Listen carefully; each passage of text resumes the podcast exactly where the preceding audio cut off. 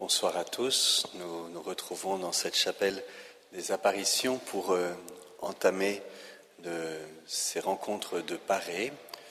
Je vous accueille, vous qui êtes présents dans la chapelle des apparitions, ici à Paris-le-Monial, mais aussi vous qui nous accompagnez sur Radio Espérance, et puis ceux et celles qui sont euh, unis à notre sanctuaire par le canal YouTube du sanctuaire sur lequel est retransmis cet enseignement et leur sainte, comme toutes les semaines.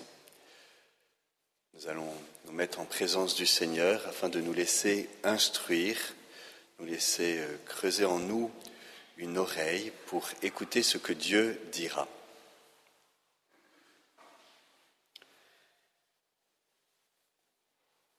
Viens, Esprit de sainteté, viens, Esprit de lumière, viens,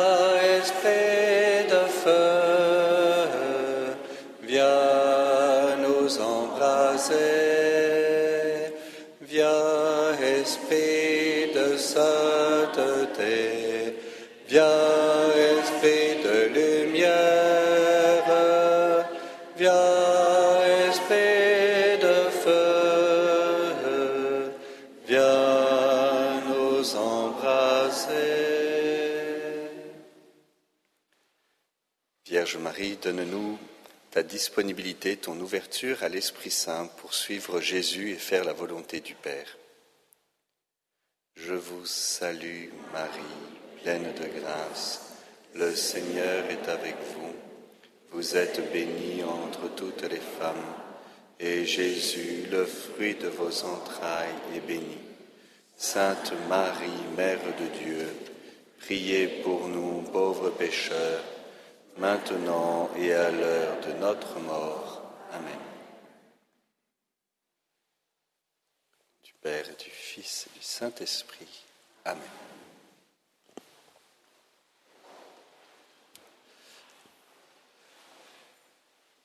Aujourd'hui, nous vivons la journée de prière pour les défunts, ceux qui ont fini d'accomplir leur fonction. C'est le titre originel, l'origine littérale de, ce mot défunt, defunctis. Et nous commençons aussi les rencontres de pareil sur le thème de traverser le deuil.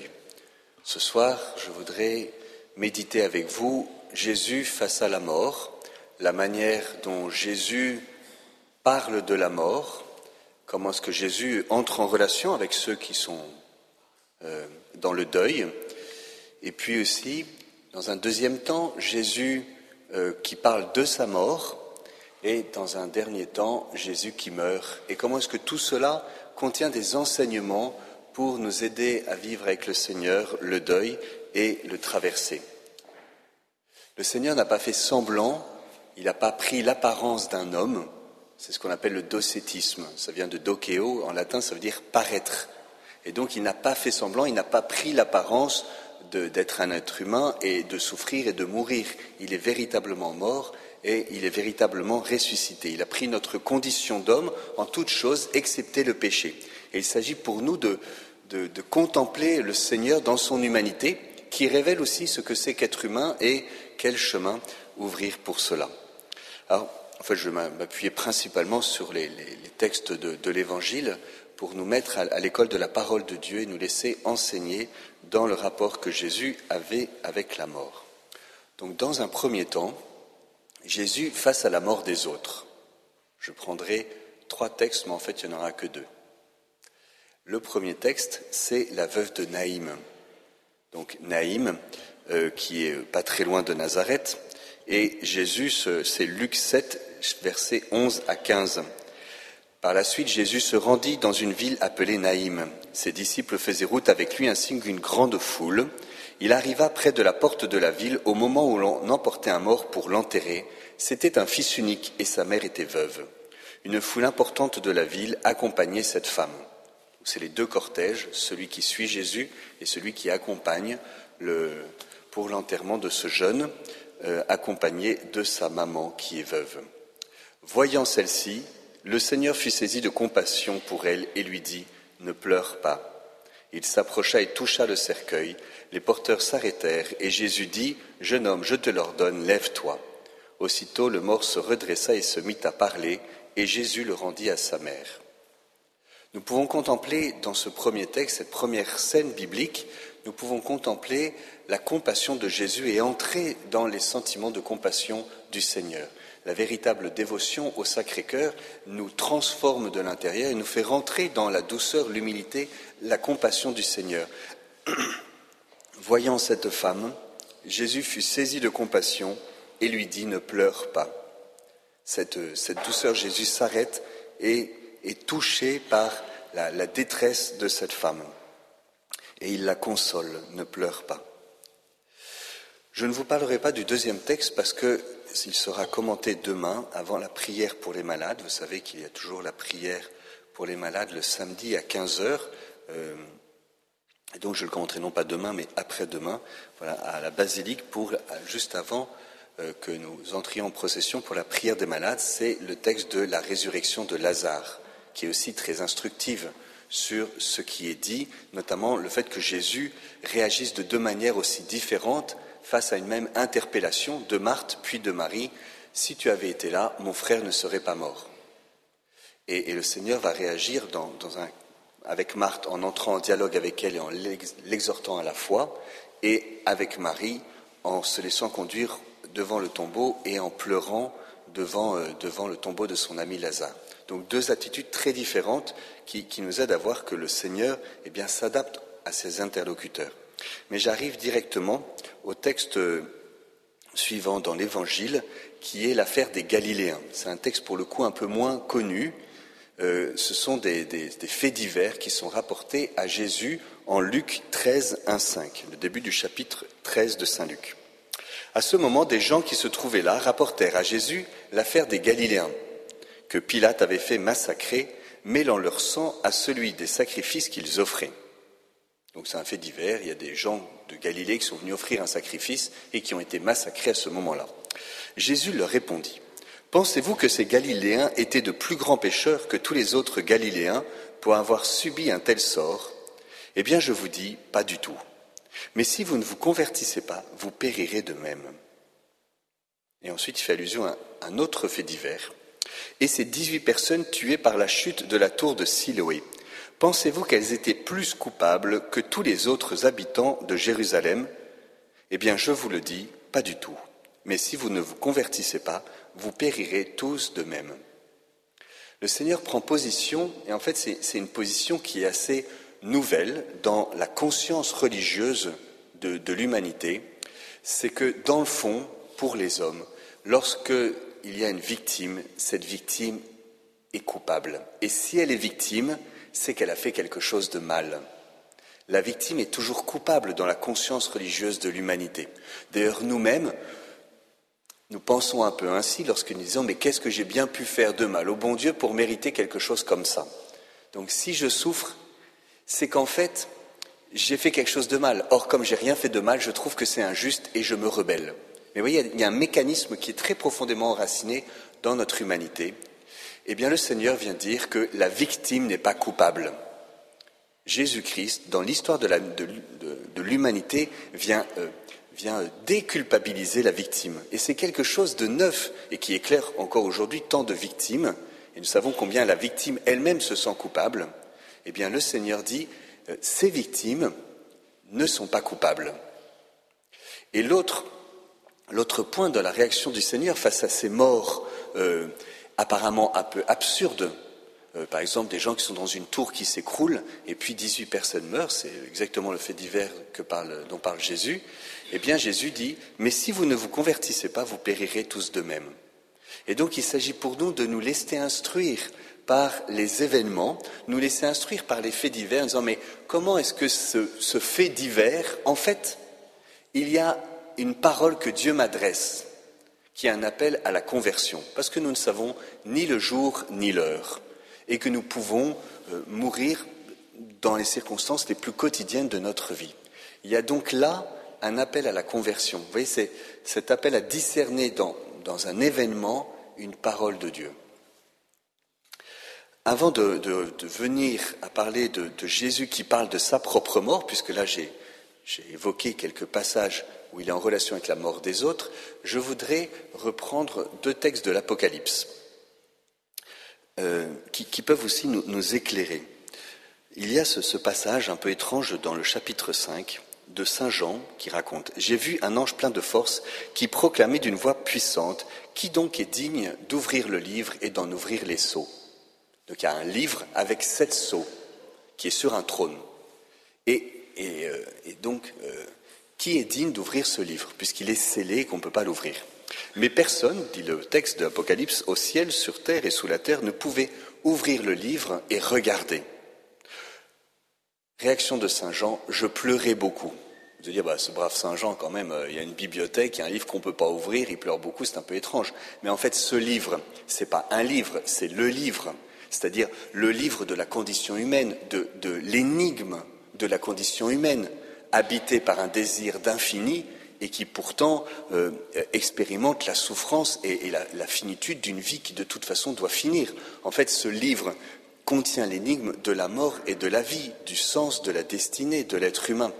Et personne ne peut l'ouvrir. Et c'est pour cela que Saint Jean pleure, parce qu'il y a cette grande question qui n'a pas de réponse. Je pleurais beaucoup parce que personne n'avait été trouvé digne d'ouvrir le livre. Mais l'un des anciens me dit, Ne pleure pas. Voici que l'agneau immolé a remporté la victoire. Il ouvrira le livre aux sept sceaux. L'agneau immolé qui renvoie au, Seigneur Jésus, dont le cœur a été transpercé, comme l'agneau immolé euh, du rituel juif, eh bien, euh, l'agneau immolé, lui, va pouvoir ouvrir et briser les sept sceaux et répondre à, cette grande question de, l'énigme de la condition humaine, de sa mort et de sa vie. Et un peu plus loin dans le livre de, l'Apocalypse, j'entendis une voix qui venait du trône, elle disait, Voici la demeure de Dieu parmi les hommes. Il demeurera avec eux, ils seront ses peuples, et lui-même, Dieu, avec eux, sera leur Dieu. Il essuiera toute larme de leurs yeux, et la mort ne sera plus, il n'y aura plus ni deuil, ni cri, ni douleur, ni douleur. Ce qui était en premier s'en est allé. Et dans ce texte de l'Apocalypse, nous voyons cette réalisation de la promesse du prophète Isaïe, il essuiera toute larme de leurs yeux. Le, mystère du salut est aussi un mystère de consolation. Et tout ce dont nous sommes en train de parler, de la relation de Jésus avec la mort, et sa mort, et sa manière de mourir, en fait, sont des paroles de consolation. Et ces, rencontres de parémonial que, que nous initions maintenant, eh bien, vont, nous aider à, traverser le deuil et à nous laisser consoler par le Seigneur. Le cœur de Jésus est un cœur blessé. C'est donc un cœur ouvert. Nous pouvons nous en approcher, y entrer et trouver la guérison, la consolation. J'aborde maintenant la deuxième partie de notre entretien sur la manière dont Jésus parle de sa mort sa relation avec sa propre mort Eh bien, tout d'abord, il en parle, ce qui est pour nous déjà un enseignement. Je ne sais pas si vous parlez de votre mort. Oui, mais il est bon de parler de notre mort. N'attendez pas d'être mort pour commencer à en parler. C'est un peu dommage.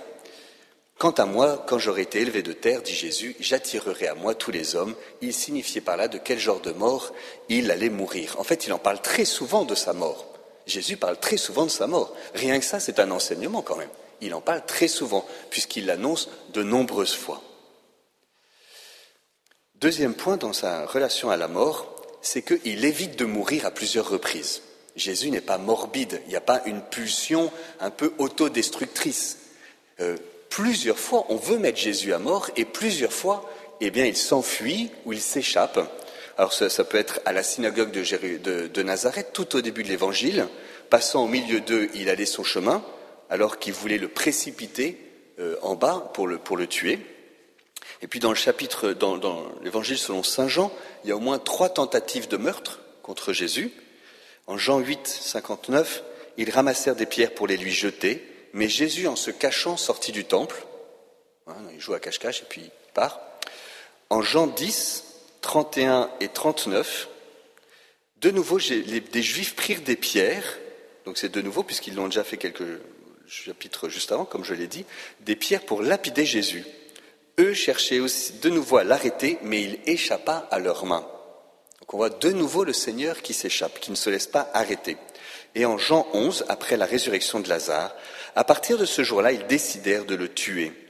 C'est pourquoi Jésus ne se déplaçait plus ouvertement parmi les Juifs, il partit pour la, c'est là où j'ai pas le mot sur ma feuille, Galilée, je suppose. Et donc nous voyons le Seigneur qui va s'échapper. Et puis même chose, par exemple, quand il est dans, le bateau, il a failli se noyer, Jésus, puisque l'eau était en train d'entrer dans la barque et qu'il était dans la tempête. Eh bien, il va euh, apaiser la tempête, voilà, et ne pas se laisser euh, absorber par les forces des mâles et de la mort que symbolisent les vagues et le vent. On voit aussi que lorsque Jean-Baptiste meurt, assassiné par Hérode, alors à partir de ce moment-là, dit le texte en Matthieu 14, 13, ayant appris cela, Jésus se retira et partit en barque dans un endroit désert à l'écart. Vous voyez, il n'y a, pas d'attraction pour la mort en tant que telle. Et en même temps, Jésus n'a pas peur de mourir, ce qui est un autre enseignement. il y a du courage dans Jésus, j'ai dit qu'il en parlait, mais il n'a pas peur de mourir. Par exemple, au moment de la résurrection de Lazare, Jésus dit, eh bien, revenons en Judée. Les disciples lui disent, aïe, aïe, aïe, surtout fais pas ça. Enfin, ils lui disent pas comme ça, mais Rabbi, tout récemment, les Juifs cherchaient à te lapider et tu y retournes. Jésus leur dit, Lazare est mort, je me réjouis de ne pas avoir été là à cause de vous pour que vous croyiez, allons auprès de lui.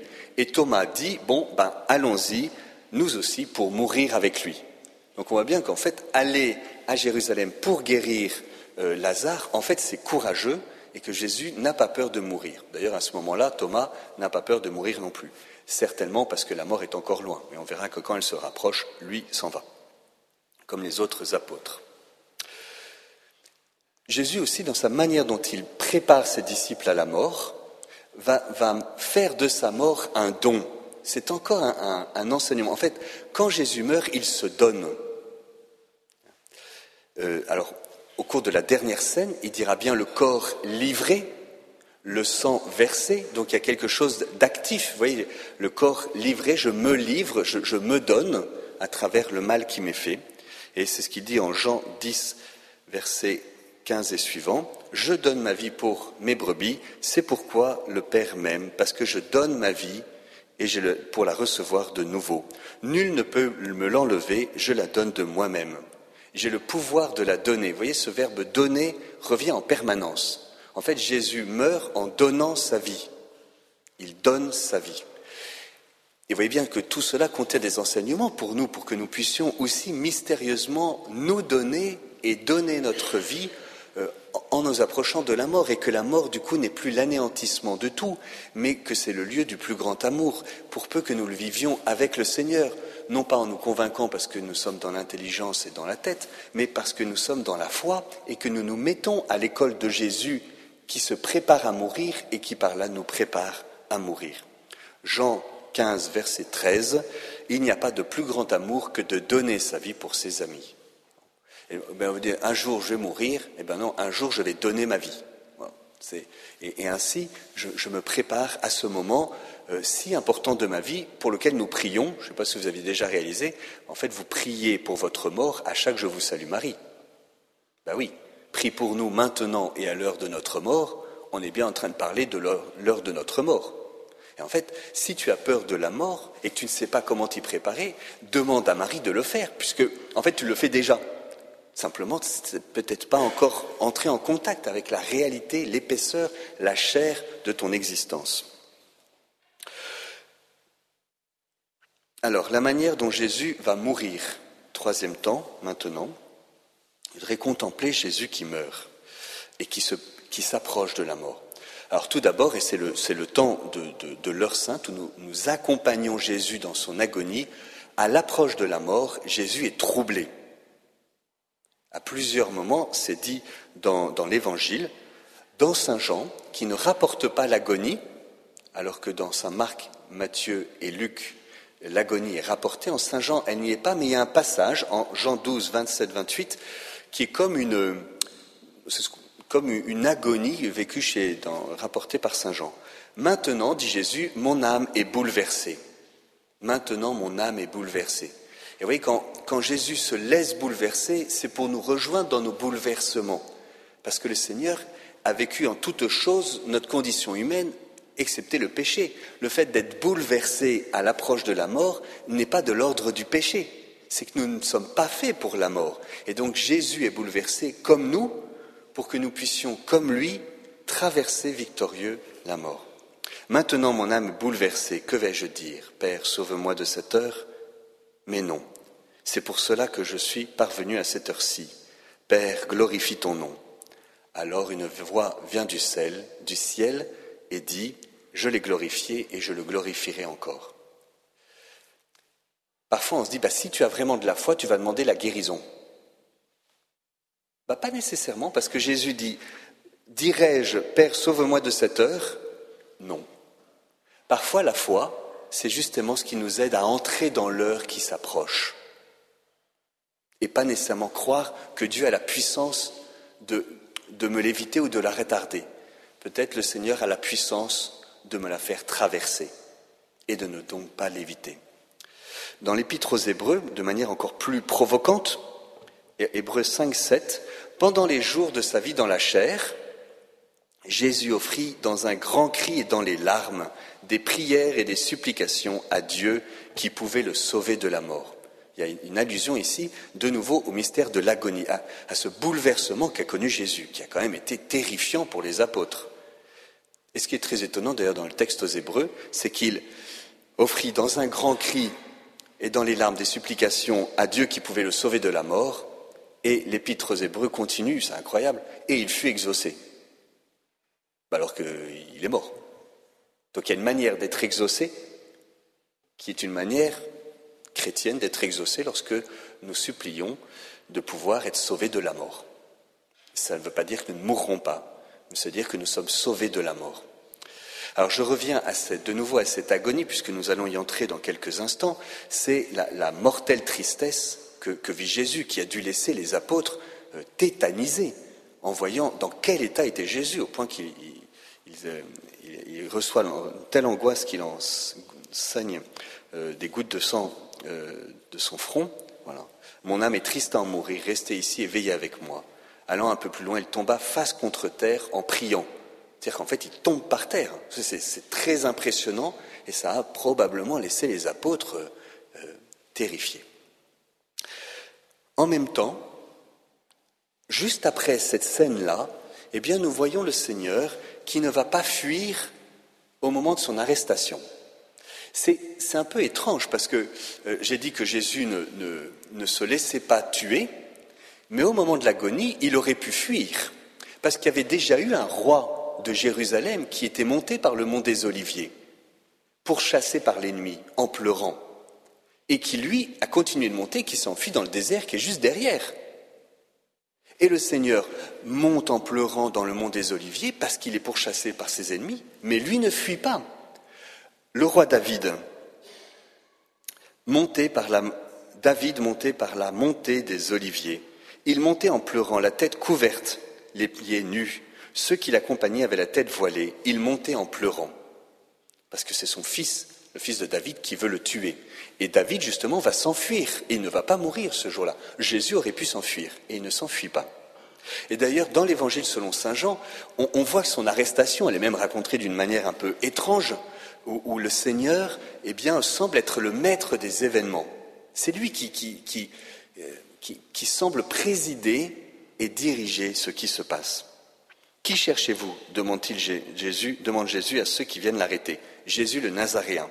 Il leur dit C'est moi, je le suis. Quand il leur répondit C'est moi, je le suis, ils reculèrent et tombèrent à terre.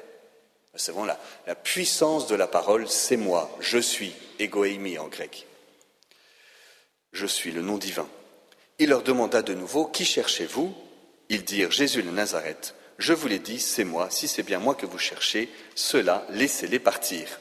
Alors la troupe, le commandant les gardes, se saisirent de Jésus et le ligotèrent. Et donc chez Saint Jean, c'est, vraiment Jésus qui dirige la passion. Euh, ma vie, nul ne la prend, c'est moi qui la donne. Alors, je voudrais juste faire allusion à, je ne sais pas si vous avez été à Jérusalem, on peut prier d'ailleurs et porter dans notre cœur cette ville sainte de Jérusalem qui est importante pour tellement de croyants dans le monde, juifs, musulmans et bien évidemment chrétiens. Mais à Jérusalem, il y a euh, un lieu qui s'appelle Saint-Pierre en Gallicante. Gallo, en latin, c'est le coq. Donc Gallicante, c'est le coq qui chante. En fait, c'est le lieu du reniement de, Saint-Pierre. Et la tradition a retrouvé ou affirme que c'est en ce lieu que Jésus a passé la nuit après qu'il ait été arrêté et avant qu'il soit conduit devant le garde, devant les, juges pour être jugé. Il a passé la nuit au bloc, euh, si vous voulez, au, cachot. Et donc il y a une espèce de lieu où on descend, on descend, on descend, c'est assez impressionnant. Euh, et, il y a une espèce de un trou, parce qu'on l'a mis dans un trou. Et, c'est la prière euh, au fond du trou. Et pour ceux qui sont peut-être angoissés ou qui sont habités par les ténèbres et, qui sont dans, la mortelle tristesse et angoisse de la mort, il y a ce psaume 87-88 que l'on prie dans la liturgie habituellement le, vendredi soir au compli, et qui est ce, psaume, c'est le seul psaume, il n'y a pas une seule parole de louange. C'est, le psaume vraiment quand on est au fond, dans, la fosse, hein, au fond du trou. Alors je vous en dis quelques, versets parce que cela peut nous aider. Vous voyez, quand, on n'en peut plus, eh bien, en fait, euh, il y a des mots pour le dire. La tradition fait prier à Jésus ce psaume 87-88 parce qu'il est au fond du trou et que Jésus a habité nos bouleversements et nos angoisses. je cite le psaume Mon âme est rassasiée de malheur, ma vie est au bord de l'abîme. On me voit déjà descendre à la fosse. Je suis comme un homme fini. Ma place est parmi les morts, avec ceux que l'on a tués, enterrés. Tu m'as mis au plus profond de la fosse, en des lieux engloutis, ténébreux. Le poids de ta colère m'écrase, tu déferces tes flots contre moi. Je t'appelle, Seigneur, tout le jour, je tends les mains vers toi. Je crie vers toi, ma prière te cherche dès le matin. Pourquoi me rejeter, Seigneur? Pourquoi me cacher ta face? Tu éloignes de moi amis et familiers, ma compagne, c'est la ténèbre. Ça, c'est ce qui préside à, l'arrestation, l'agonie et l'arrestation. Et puis, il y a Jésus sur la croix et, la manière simplement dont, Jésus meurt qui, nous, instruit profondément. Et nous pouvons demander la grâce de, mourir avec lui, de mourir en lui, de nous préparer. Vous voyez, à travers la manière dont Jésus a parlé et a vécu la mort. Tout d'abord, le sentiment d'être abandonné. En Saint Matthieu et en Saint Marc, je vous rappelle que Jésus sur la croix ne dit qu'une seule chose, Mon Dieu, mon Dieu, pourquoi m'as-tu abandonné? Il pousse un grand cri et meurt. C'est raide, hein? Le sentiment d'être abandonné, qui, que nous avons aussi, et que Jésus est venu habiter. Et puis, une autre attitude, il pardonne. Pour nous aussi, c'est important de beaucoup de personnes à l'approche de leur mort Bon, on s'approche tous de la mort, à vrai dire, on n'a jamais été aussi près, mais parfois il y a un âge où de fait la perspective de mourir devient un peu plus concrète. Eh bien de se dire, mais est-ce que j'ai véritablement pardonné à tout le monde? Est-ce que j'ai encore des rancunes, des rancœurs? Ben, Jésus pardonne-leur, ils ne savent pas ce qu'ils font. C'est au moment de la crucifixion, qui est aussi un moment particulièrement euh, cruel et abominable et dégradant. Père, pardonne-leur, ils ne savent pas ce qu'ils font.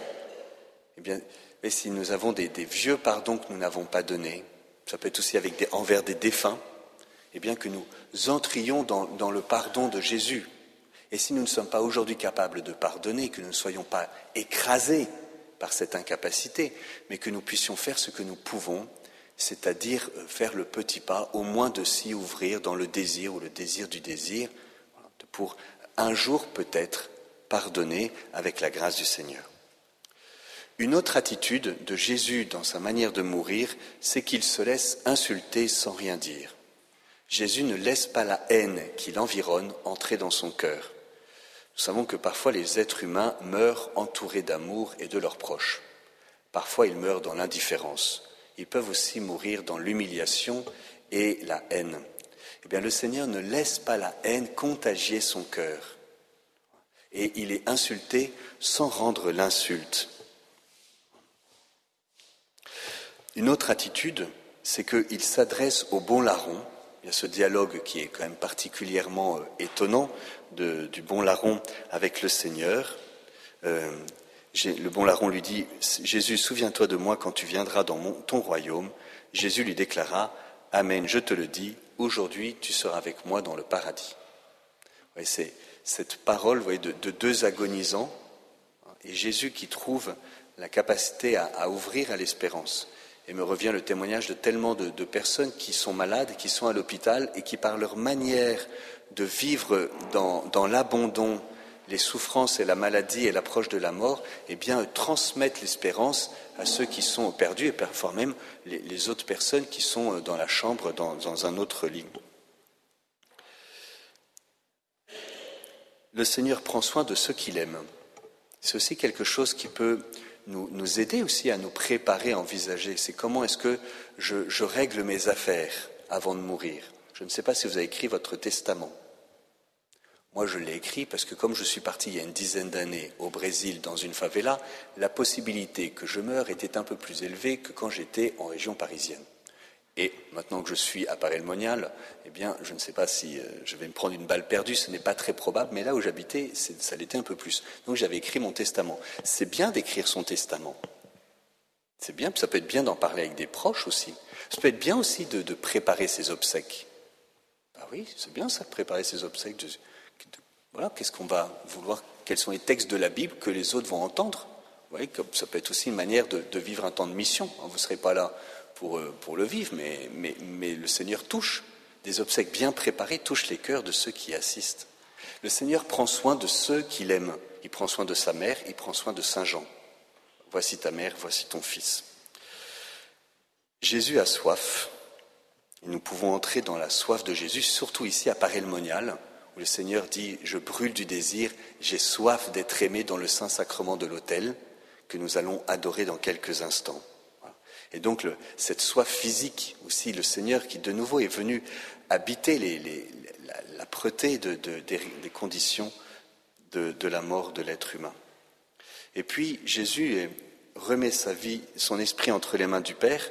J'ai bien conscience de ne pas vous apprendre de grandes choses, mais en fait, nous pouvons méditer sur ces petites attitudes qu'a eu Jésus et nous laisser inspirer aussi.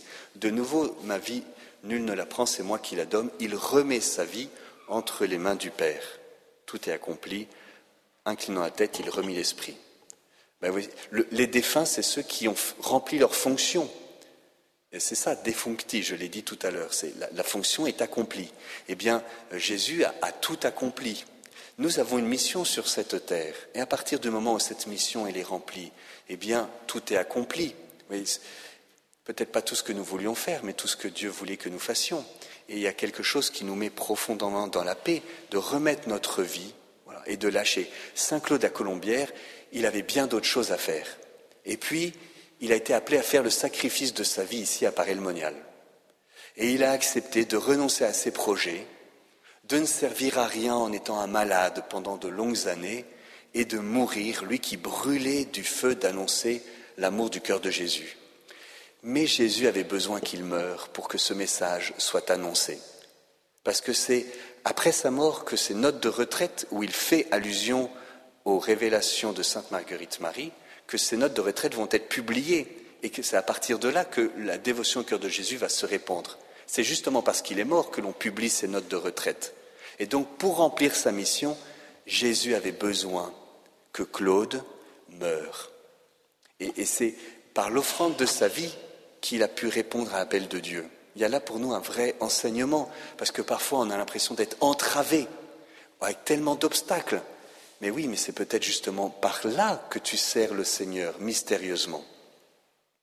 Et puis Jésus meurt dans un grand cri. Peut-être certains parmi nous sont habités par des grands cris. Mais ces grands cris, tant qu'ils ne sont pas criés, ils, te, ils te détruisent. Il y a des cris qui ont besoin d'être criés devant Dieu.